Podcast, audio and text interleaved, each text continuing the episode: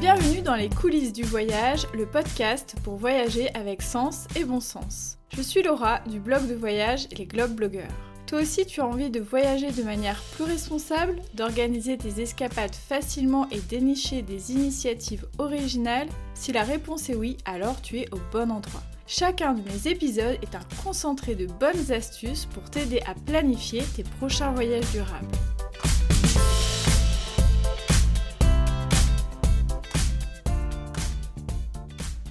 Hello hello, je suis ravie de vous retrouver pour ce premier épisode de 2023 avec une voix un petit peu enrouée comme vous pouvez peut-être l'entendre parce que j'ai une bronchite depuis quelques semaines.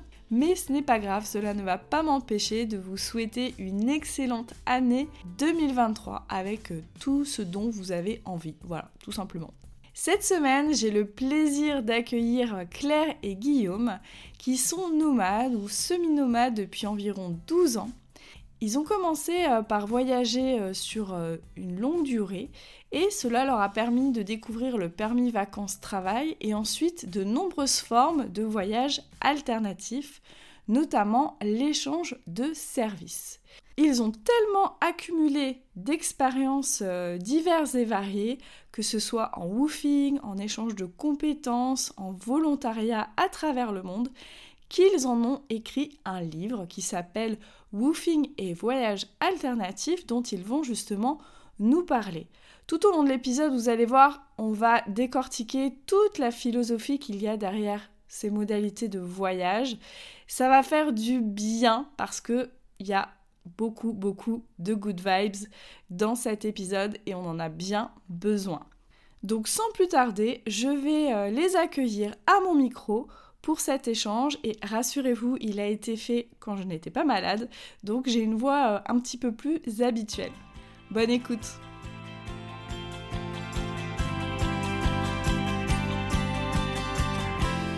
Salut Claire et Jérémy, comment ça va? Ça va, trop bien. Et toi? Eh ben ça va bien. Vous êtes de retour en France, je sais tout. Je vous suis à la trace. vous savez déjà que je suis euh, votre fan numéro un, peut-être. en tout cas, je, me suis attribué, euh, je me suis attribué ce nom, voilà. Vous faites partie de mes chouchous dans la blogosphère voyage, oh, donc ça, ah, ça me fait, ça me fait vraiment plaisir de vous donner la parole parce que je trouve qu'on vous voit pas assez, qu'on vous entend pas assez, et vous méritez vraiment que les gens euh, connaissent votre univers. Donc cet échange ne sera pas du tout, comment on va dire, impartial puisque voilà, je vous adore, voilà. je, fais ce que je veux, c'est mon podcast. alors moi, ce qui m'a intéressé, c'est justement dans votre livre et dans votre démarche, c'est que ce sont effectivement des voyages euh, qu'on peut dire euh, alternatifs dont on entend peu parler et quand on en entend parler, euh, c'est souvent des fois sous l'aspect, on va dire, pratique sur comment on peut faire du woofing, etc. Mais ce que j'aime dans votre démarche, c'est qu'au-delà de cet aspect un peu pratique que vous allez nous apporter aussi tout au long de l'épisode, on voit un petit peu quelle philosophie, quelle valeur il y a derrière toutes ces formes de voyage. Est-ce que déjà vous pouvez nous dire un petit peu qu'est-ce que vous, entendez par voyage alternatif? Pour nous, la définition, c'est euh, essayer d'être conscient de, de, son impact, qu'il soit environnemental ou sociétal ou social, et essayer de garder un petit peu cette ligne de mire quand, lorsqu'on voyage. Ça, c'est un peu la ligne directrice. C'est aussi sortir un petit peu des sentiers battus quand on se rend compte qu'il y a des, propositions ou des, solutions qu'on nous propose sur lesquelles on n'est pas d'accord. Et puis essayer d'aller chercher un, peu plus d'authenticité, si, si, on peut parler de ce mot-là, que ce soit auprès de vraiment de, locaux, ou que ce soit d'expériences vraiment hors des sentiers battus, ou d'aller faire un pas de plus que la plupart des, des personnes L'alternative, c'est ouais, essayer de sortir un peu de ce qui est dans le mainstream, de ce qu'on va nous proposer sur les dépliants. Et il y a des choses bien, enfin, ça veut pas dire qu'on n'en fait pas, en fait. Hein. On aime bien aussi aller voir euh, l'Opéra de Sydney, euh, c'était un rêve de, de, notre vie, tu vois, par exemple. Mais euh, aussi aller chercher d'autres choses, des vraies relations, des rencontres qui sont puissantes, que tu vas te rappeler, qui vont marquer les deux côtés et qui vont pas être juste de l'ordre de l'activité touristique. Et alors justement, quels sont les différents modes de voyage alternatifs que vous avez pu tester et surtout, euh, qu'est-ce qui a fait qu'un jour, vous avez eu envie de, tester ces modes-là? Comment ça s'est passé? Je pense que déjà, le, choix d'être de partir au long terme, alors aujourd'hui, ça l'est peut-être moins parce que ça se démocratise tellement le PVT, mais c'était déjà un peu différent de vouloir voyager sur du très long terme et pas juste partir en, vacances en fait. Je veux pas faire la différence entre des vacances, des voyages, mais voilà, partir sur un an. Et comment tu fais pour partir sur un an? Tu as des petites économies, le PVT te permet de travailler, mais on voulait pas passer notre temps à travailler sur place, on voulait aussi euh, découvrir le pays. Et c'est assez rapidement, euh, quand euh, nos fonds de caisse étaient vraiment plus bas, qu'on devait se loger à Melbourne. Et puis, c'était super cher de se loger en auberge de jeunesse. Et c'est là qu'on nous a on a découvert l'oofing. Je pense qu'on nous en avait peut-être parlé, d'autres voyageurs, mais en tout cas, c'est en Australie qu'on a découvert, euh, euh, qu'on a entendu parler du woofing lors de notre premier PVT. Et on a donc acheté le livre. À l'époque, il n'y avait pas de smartphone, ou à peine. Et, il n'y a même pas de site en plus. Mais ouais, donc y a, en fait, on a découvert le concept. Donc, c'est euh, un concept où tu échanges entre. Tu fais quelques heures de travail pour une ferme ou un particulier et en échange, euh, il t'offre le gîte et le couvert. Et euh, donc on se dit pourquoi pas essayer. Et la première expérience, c'était super. En fait, c'est marrant parce que la première expérience, à la limite, c'est celle où on a bossé le, le, le plus, en fait, parce qu'on est, on est tombé chez une personne qui était passionnée de, de son projet, qui essayait de créer un, un espèce de, centre public pour, euh, qui était autour du jardin pour les familles. Et en fait, il était en train de tout construire de, de ses propres mains. Et donc, on est arrivé dans cette expérience-là. Et, euh, et lui, c'était aussi ses premiers woofers. Donc, c'était une première pour tout le monde. Il le savait pas, on le savait pas non plus, mais on travaillait 8 heures sur la journée, enfin toute la journée en gros. Voilà, c'était une super expérience, mais en même temps, on n'avait pas compris qu'il y avait certaines règles et qu'à un moment donné, bah voilà, nous on avait, on avait un peu fait le tour peut-être de cet endroit-là. C'était juste que voilà, on n'était pas au courant de comment ça se passait. Et c'est juste qu'aussi notre hôte, il, il, était tout le temps dans son jardin, tout le temps à fond, et donc on le suivait quoi. Il était on n'avait pas forcément de projet à côté à l'époque et on, voulait échanger. On voulait vraiment rester, euh, profiter un peu de, de cette, euh, cette vie-là australienne qui nous, qui nous proposait. Et c'est surtout que voilà, ça c'était la première idée. Donc c'était vraiment un petit peu lié au début à, à nos fonds mais après, on a quand même gardé ce, mode de voyage-là parce qu'on s'est rendu compte que vraiment, tu as un, espèce de, lien qui se crée avec, euh, avec l'autre que tu ne retrouves pas forcément. Enfin, en tout cas, on, ne l'a pas retrouvé euh, trop ailleurs. Puis en y réfléchissant là assez rapidement, j'ai l'impression que les personnes avec qui on a gardé vraiment des contacts assez proches et qui sont chères dans notre cœur, c'est euh, la plupart, c'est des personnes qu'on a rencontrées à travers le volontariat ou le woofing. Enfin, en tout cas, dans tout ce qui est ce qu'on appelle échange de services.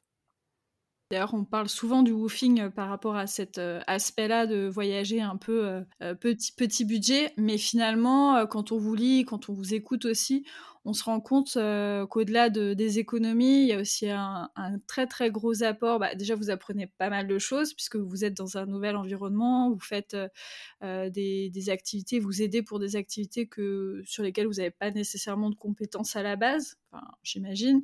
en tout cas, ça peut être le, cas. Et puis, il y a aussi la manière de vivre à la locale qui peut être aussi une nouvelle expérience aussi pour vous dans les expériences que vous avez pu vivre, puisque forcément euh, là on est aussi dans le quotidien, on est dans le travail, mais on est aussi dans le quotidien euh, des gens, donc forcément c'est une expérience qui, qui, rapproche beaucoup plus que euh, des rencontres qu'on peut faire au cours de ces voyages, on va dire classiquement quoi. Mm.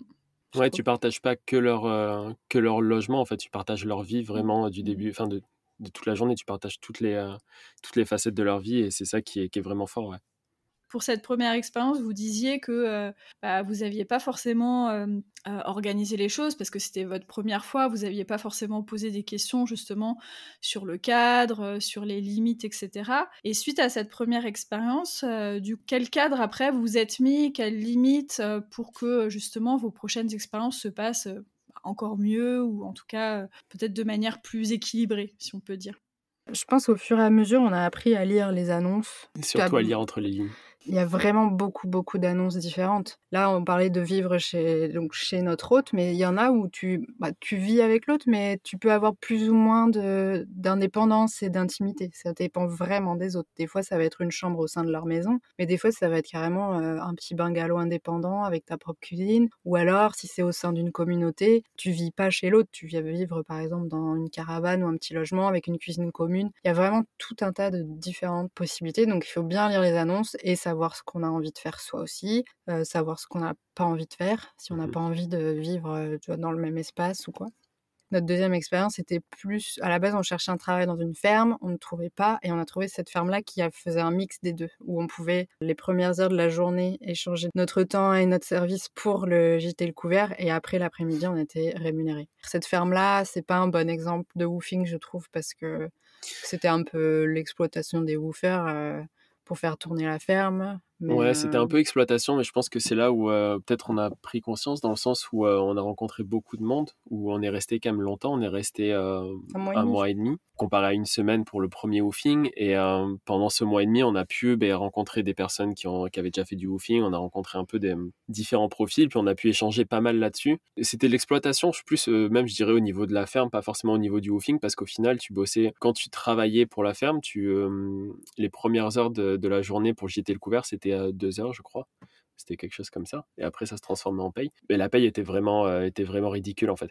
C'était plus là où il y avait l'exploitation et puis le fermier qui était, on va éviter les gros mots, mais voilà, qui était pas sympa non plus. Et il y a un truc aussi qu'on a peut-être pas précisé aussi, c'est que là, depuis le début, on parle de woofing. Mais dans le woofing, on inclut d'autres structures. Le woofing, c'est une, une structure associative qui se, qui se trouve dans les différents pays du monde. Il y a d'autres structures qui ne sont pas forcément associatives, comme euh, LPX, comme Workaway, mais qui proposent un peu le même genre de, de service. C'est de l'échange de services, en fait, et l'échange de bons procédés.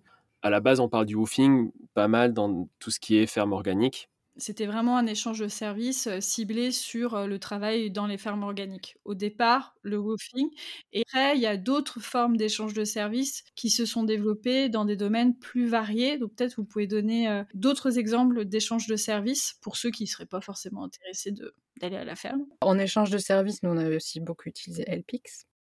Mais en termes d'expérience, par exemple, en Nouvelle-Zélande, à Auckland, on, logeait chez une dame qui avait des, euh, une tiny house et qui était en train d'en construire une deuxième. Puis notre, notre boulot, c'était voilà, d'essayer de, de l'aider à construire la deuxième maison, la deuxième petite maison. Et c'était au cœur de la ville.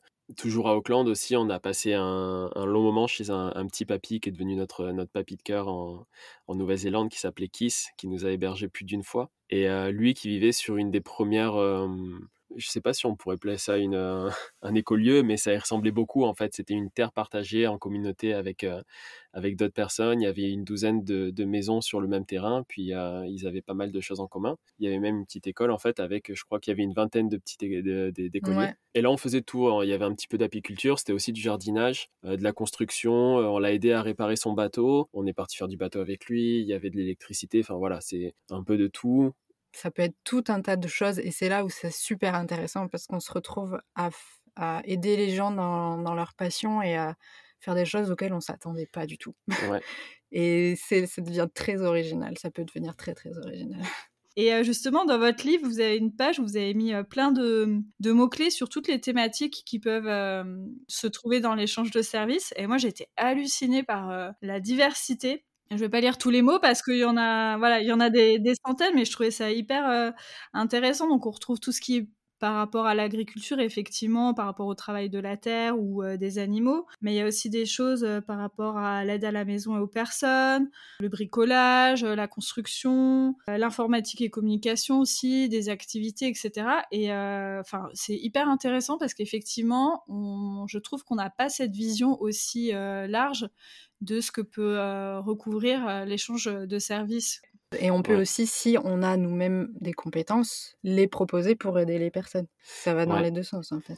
Les, autres posent en, général les annonces et euh, s'ils ont besoin d'un profil particulier, par exemple d'un charpentier ou autre, bah, ils vont le mettre, même si on est d'accord que le charpentier va donner de, son temps et va être dans l'état d'esprit de vraiment enseigner tu vas vraiment essayer de, il va avoir d'autres personnes avec lui puis il va il va vraiment essayer de, transmettre un peu son, savoir et son sa passion. Mais aussi dans l'autre sens s'il y a une compétence que tu as envie d'apprendre tu peux aussi cibler ça et c'est vraiment c'est ça qui est vraiment important. Nous à un, moment donné on voulait se faire beaucoup plus d'expérience sur la navigation du coup, sur deux mois dans le nord de la Nouvelle-Zélande, on a ciblé cinq ou six différents hôtes qui avaient de l'expérience dans la navigation, des expériences qui étaient complètement différentes. Il y en avait une qui avait fait deux fois le tour du monde, un autre couple qui faisait du racing, un autre couple qui été en train de construire son, leur bateau. On était des éponges à ce moment-là, à essayer de vraiment en tirer un maximum de ses compétences et apprendre un maximum pour pouvoir après les, bah voilà, se... Ouais, puis se baigner un peu plus dans ce monde-là, faire un petit réseau aussi, parce que c'est une petite région, donc tu,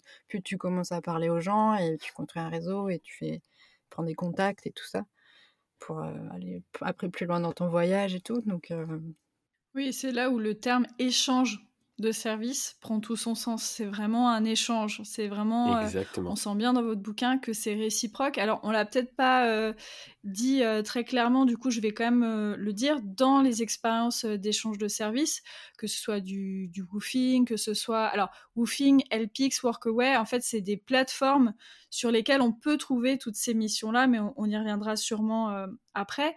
mais dans tous ces échanges de services, il n'y a jamais d'échange monétaire Vraiment, c'est basé sur euh, l'échange euh, de bons procédés, on va dire. On en a un petit peu parlé euh, déjà, mais à votre avis, à qui s'adressent un peu ces différents types d'échanges de services? Je pense que si déjà tu es dans l'état d'esprit de vouloir donner un peu de ton temps pour aider les gens que tu vas rencontrer, pour moi, ça s'ouvre à tout le monde. Après, effectivement, c'est selon les autres. certains vont chercher des personnes avec plus ou moins d'expérience dans les domaines dont ils ont besoin. Mais ça s'adresse aussi aux gens qui n'en ont pas. on va forcément être initiés.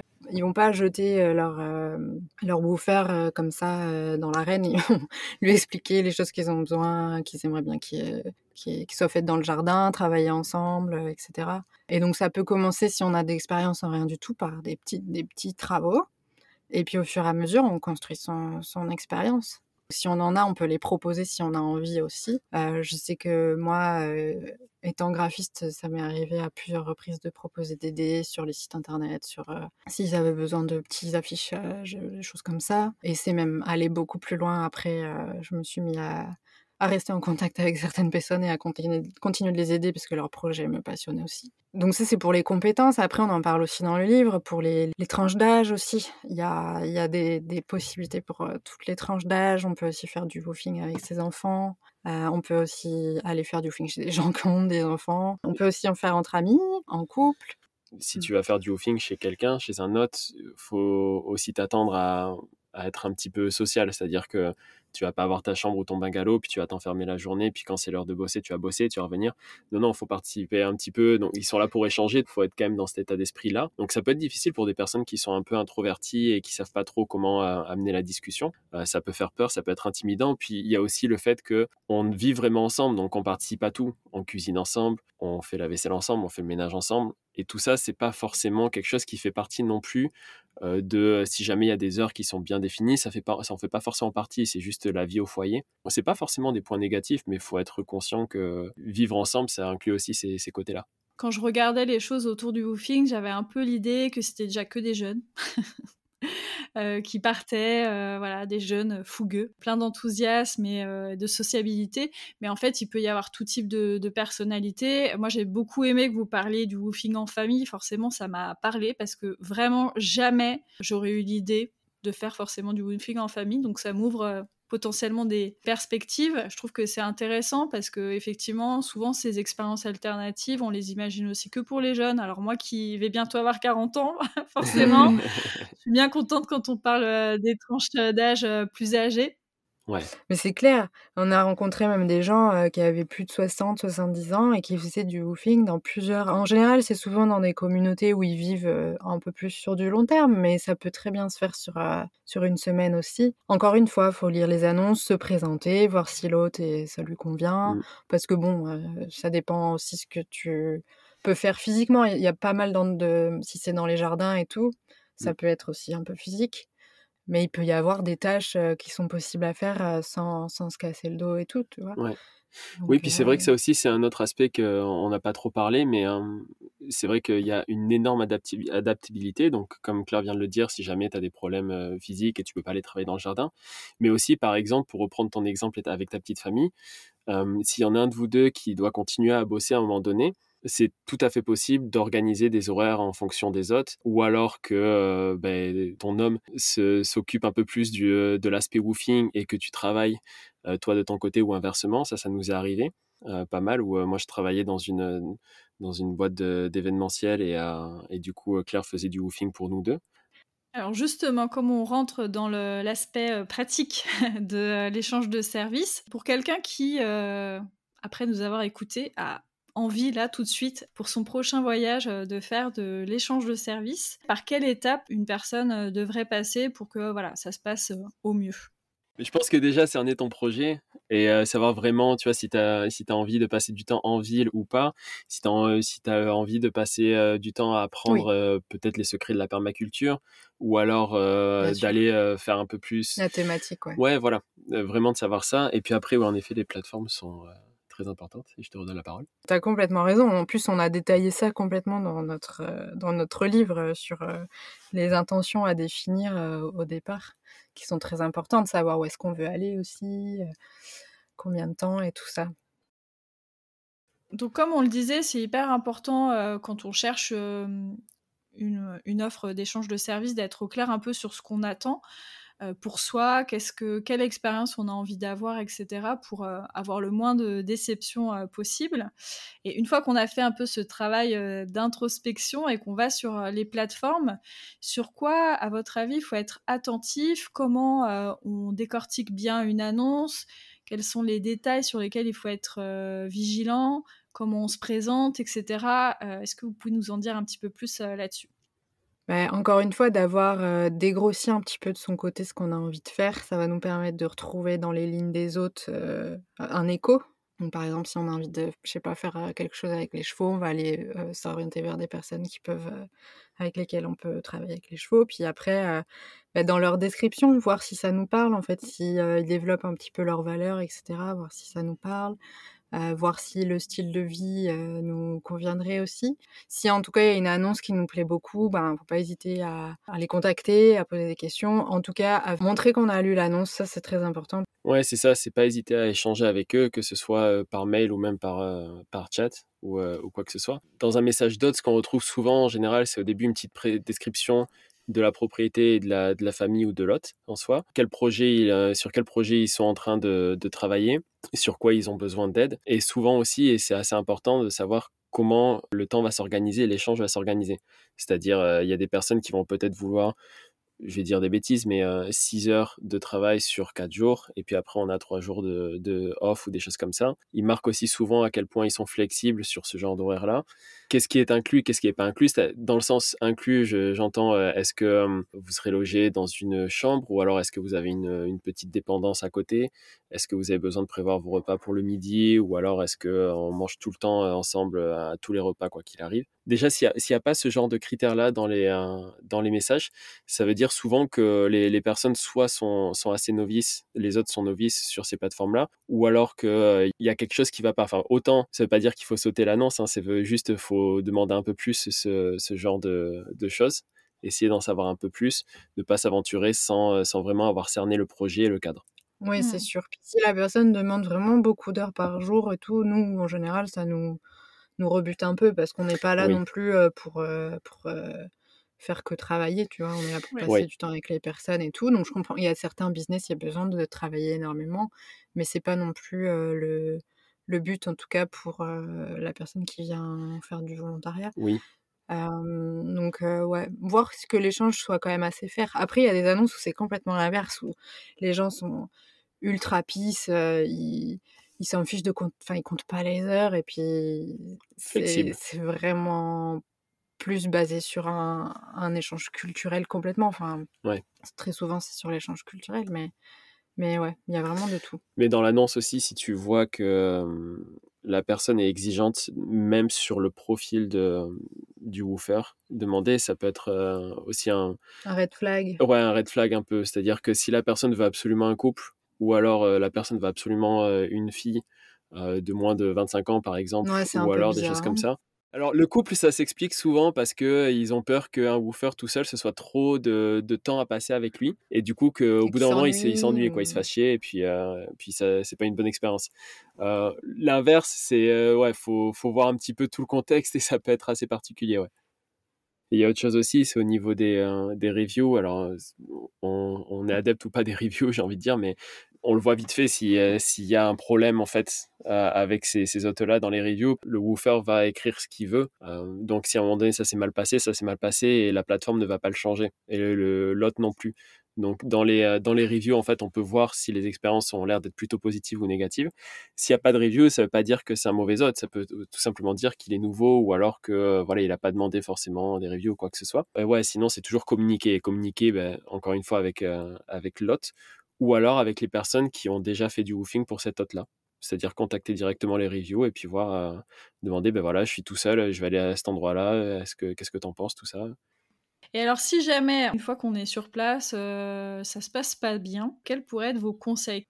Bah, ça dépend de ce qui se passe. Effectivement, ça peut aller d'un petit problème de communication et, et ça peut créer des tensions et tout ça. Donc, on peut essayer, bah, encore une fois, de, de, les, de les apaiser en discutant. Si par exemple, je sais pas, moi, ça nous est arrivé des fois de casser des machines. Ça peut arriver. Tu es dehors dans le jardin, tu travailles avec, avec la tondeuse ou je sais pas quoi. Et donc, tout de suite, d'aller dire le problème à l'autre. Il peut y avoir d'autres problèmes où là, c'est plus difficile à, détendre. Et donc, à ce moment-là, dans tous les cas, il n'y a rien qui te retient. Si jamais ça se passe vraiment très, très, très mal, il me semble que sur les structures, il y a une, page pour aider justement pour contacter des personnes, voir si ça se passe pas bien et voir comment la plateforme peut gérer au niveau de, de l'autre si, c'est si vraiment il y a quelque chose qui s'est passé qui est qui est très néfaste, qui a eu un abus, une agression ou quoi que ce soit, ben, c'est carrément banni. Donc là, c'est plus de la médiation, hein, c'est vraiment de la sanction. Ouais, s'il y a de l'abus et tout, là, faut, enfin voilà, faut pas non plus. S'il y a des choses qu'on se sent pas de faire ou des choses qu'on nous demande de faire, ou qu'on se sent que là, on est, euh, faut, faut dire stop aussi. Il faut pouvoir s'écouter, connaître ses limites. Et... Parmi euh, toutes vos expériences et tous les échanges que vous avez eus aussi euh, avec euh, bah, de nombreuses personnes qui pratiquent aussi l'échange de services, est-ce que vous diriez qu'il y a beaucoup d'abus, un petit peu d'abus, que globalement quand même on peut se fier un peu aux différents autres? Quel serait votre sentiment général sur ce milieu? Sur les 12 dernières années, on a dû faire 3-4 ans comme ça en, en woofing, LPX, volontariat. Et sur toutes ces expériences-là, il y a la ferme en Australie dont on a parlé, où là, le boss, c'était un, un redneck vraiment pas cool avec le staff, mais pourtant, on a rencontré des, des woofers géniaux, quoi. C'était Même sa femme était adorable. Vraiment trop bien. C'était vraiment que lui. Et on... il y a une autre expérience dont on parle dans le livre, où il y a un mec qui a voulu voler de l'argent à des personnes. Ça, s'est arrivé. Mais là, c'est vraiment pour se focaliser sur les, les, mauvais, les mauvaises mmh. expériences. Pour moi, on va dire, je sais pas moi, les 70% des autres qu'on a eu, j'ai des, des, des, souvenirs incroyables. Ils, ils, nous ont appris tellement de, de, choses, ouvert les yeux sur plein de choses. Et puis c'est un mix, parce que là, bon, comme on disait au début, on se focalise là sur les rencontres, mais grâce à ces autres, on a pu faire des rencontres sauvages et voir des paysages de malades, faire des choses de nos mains quand on ne savait pas que c'était possible. C'est, enfin voilà, pour moi, c'est un enrichissement vraiment énorme. Je pense que c'est une expérience où on apprend aussi beaucoup sur soi, à la fois sur ses capacités par rapport aux relations humaines, parce qu'on voilà, on vit des expériences, des choses qui sont un peu hors du commun, et à la fois des compétences dans des contextes en plus culturels différents, etc. Et je pense que voilà, faut, faut bien se préparer sur toutes ces expériences-là pour justement éviter euh, les déconvenus et éviter les abus. Et euh, je pense qu'il faut se faire confiance aussi sur euh, la lecture qu'on peut avoir des choses. C'est-à-dire que quand on le sent pas, déjà, quand il y a un petit truc qui nous tiraille, par exemple si on échange avec un autre, etc., et qu'il y a un truc en, en, nous qui nous dit de pas y aller, je pense qu'il faut s'écouter dans ces cas-là. Et je pense que souvent des mauvaises expériences sont un peu dues, sont un peu dues à ça ce serait quand même dommage de finir sur du négatif. Surtout que vous êtes plutôt euh, des personnes euh, assez euh, solaires dans, dans, ce que vous pouvez renvoyer. Donc moi j'aimerais bien que pour terminer, vous nous racontiez une ou plusieurs expériences, hein, ce que vous voulez, qui vous ont vraiment marqué et qui peuvent peut-être donner une autre image aussi du woofing, quelque chose de peut-être plus insolite ou plus spécifique. On va commencer par parler de, la, de celle dont on parle beaucoup dans le livre, qui a un petit peu changé et bouleversé notre vie, je pense. C'est c'est qu'on a fait un woofing euh, sur la côte ouest en Australie, où c'était euh, à la base euh, de, de l'aide, en fait, pour une toute petite station touristique qui a des bungalows. Donc on les aidait à faire du bricolage, un peu de nettoyage et tout ça. Et le décor, déjà, on était complètement dépaysés sur cette côte aride où il y a vraiment personne qui, qui vient à part des petits pêcheurs et des petits surfeurs. et on est tombé amoureux, amoureux de cet endroit parce que c'est au bord d'une barrière de corail. Et, et donc, on passait tous nos après-midi dans l'eau. C'était juste trop beau, regarder les poissons, les tortues et tout. Donc déjà, rien que pour ça, c'était assez insolite. C'est là-bas qu'on a découvert un programme de conservation des tortues qui avait été initié par la station, où on travaillait, enfin, on faisait du, du woofing. Et, et en fait, bah, ils avaient un tout petit programme qui, qui avait très peu de com. Et j'ai commencé à les aider à faire le design d'un panneau de signalisation. Puis un petit flyer pour les écoles avec lesquelles ils faisaient des présentations pour leur parler des tortues. Et puis un petit site internet, et puis un truc, et puis un machin. Et de fil en aiguille, on a continué à être en contact pendant toutes ces années. Et toujours aujourd'hui? Toujours aujourd'hui. Et on s'est retrouvés à aider les scientifiques qui venaient donc chaque année faire le monitoring des plages pour faire un comptage de tortues. On est allé avec eux, on, on a participé, enfin ils nous ont initiés en fait à tout ça, donc on est devenu aussi bénévole avec eux. Et ça c'était très très puissant de passer par le woofing et d'arriver à, enfin, être émerveillé d'une première part, de, rencontrer tous ces gens super engagés cette petite communauté au bout du monde, c'était trop puissant. Et de pouvoir bah, maintenant avoir créé une relation aussi professionnelle avec eux. Moi, en tant que graphiste pour le programme, c'était génial aussi. On a fait de la vidéo, on a fait plein de choses avec eux. Et on s'émerveille à chaque fois. Je pensais pas que le woofing pouvait nous ouvrir euh, toutes ces. C'est pas forcément des portes, c'est juste toutes ces possibilités dans la vie et même découvrir ce que c'est que la conservation euh, animale. Et puis comprendre que, que nos compétences de, de photographe, de graphiste et d'ingé son pouvaient aussi servir justement ce monde-là. Alors que euh, pour nous, c'était vraiment un monde qui était réservé aux, aux biologistes, aux scientifiques, à, à, des profils comme ça. Alors que non, vraiment, il y a besoin de, de tout profil dans ce, dans ce monde-là. Et euh, ouais, ça a été une belle, une belle ouverture. Ça nous a permis d'avoir un premier pas dedans, en fait, pour savoir comment on pouvait aider des projets qui ont du sens. Ouais, complètement. Est-ce que vous auriez une deuxième expérience là qui, qui, donne vraiment envie et qui finit, qui achève de convaincre les auditoristes euh, de faire de l'échange de services? Bah moi je veux bien parler de. Ouais, ok. Euh, bah, il y en a une où on devait, euh, c'était encore en Australie pour le coup, pour changer, mais sur euh, le nord-est de l'Australie, on devait aller faire un woofing, mais pour garder une maison, qui était une maison en plein dans une vallée tropicale, une maison de bois qui était magnifique. Et les hôtes partaient, étaient tous les deux des, des, tisseurs, des artisans tisseurs, et ils partaient pour un, un festival aborigène dans une communauté aborigène. Et au dernier moment, en fait, ils nous ont dit, bah, vous savez quoi, avec, avec vos compétences en photo et en vidéo, on aimerait beaucoup que vous veniez avec nous. en plus, vous avez votre van, vous êtes complètement autonome et on voudrait que vous, on voudrait que vous, passiez, que vous passiez le festival avec nous et que vous documentiez un petit peu tout ce qui se passe là-bas.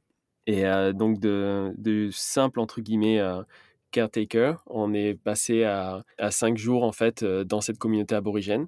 Euh, où on a des, souvenirs absolument incroyables. Et ce woofing est euh, resté, euh, je pense qu'on est resté presque un mois à ce woofing.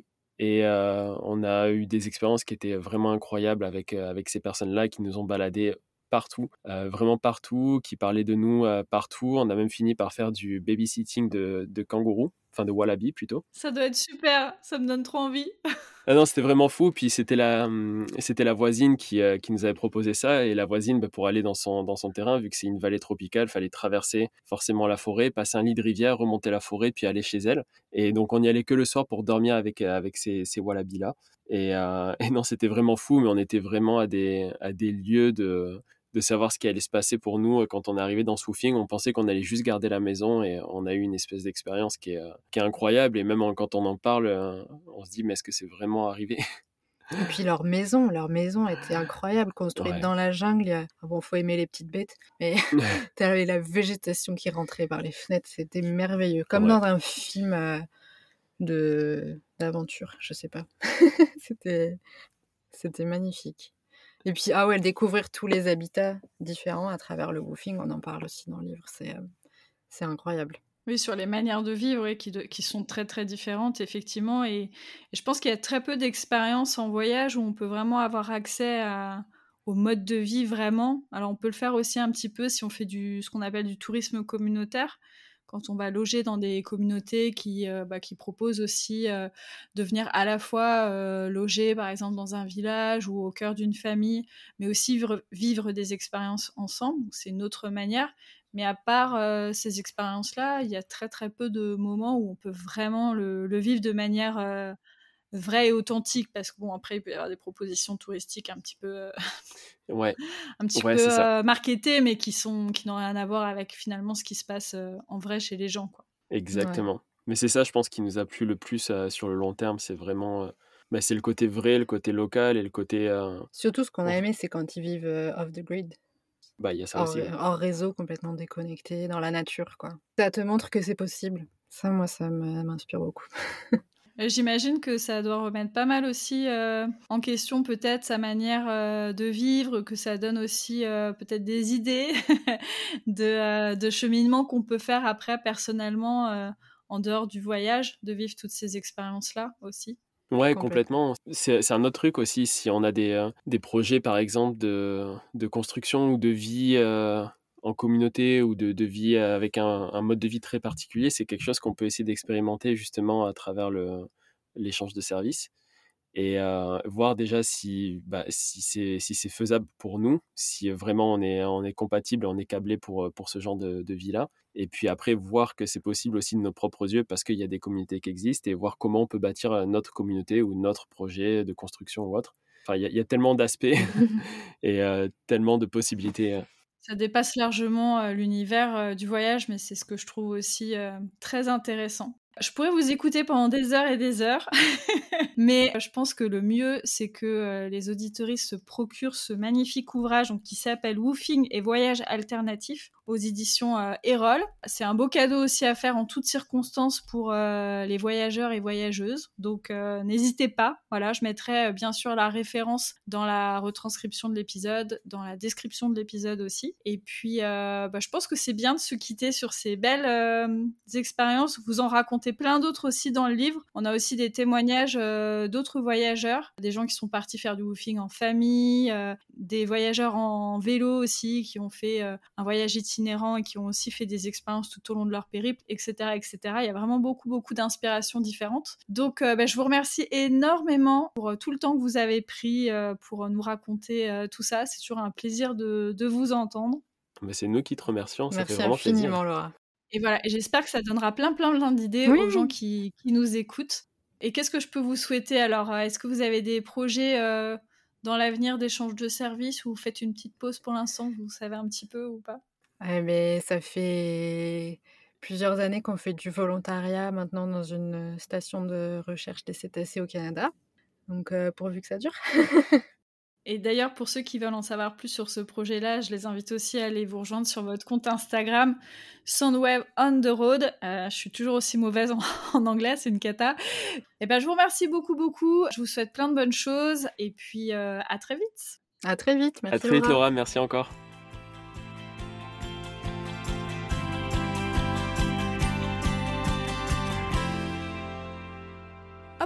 Ne partez pas si vite. Avant de partir, n'oubliez pas de me mettre 5 étoiles sur Apple Podcast ou sur toutes les plateformes qui le permettent. Et aussi de me laisser plein plein plein de messages sur mon compte Instagram @globeblogger. J'ai remarqué que vous avez été quand même pas mal à écouter euh, les rediffusions, ça m'a un peu surprise. Donc euh, ça veut dire que vous n'aviez pas forcément euh, écouté tous les épisodes, mais je me suis dit, il y a peut-être des auditorices par ici qui ont déjà écouté les plus de 60 épisodes des coulisses du voyage. Et si c'est le cas, bah, ça m'intéresserait de le savoir, notamment euh, via euh, Instagram. J'aimerais bien savoir euh, qui sont mes auditeurs et mes auditrices les plus assidus. Donc voilà, ça me ferait plaisir en ce début d'année. Voilà, ce sera un petit, un petit cadeau de le savoir. Donc n'hésitez pas à m'écrire et puis je vous dis à très vite pour un nouvel épisode. À bientôt.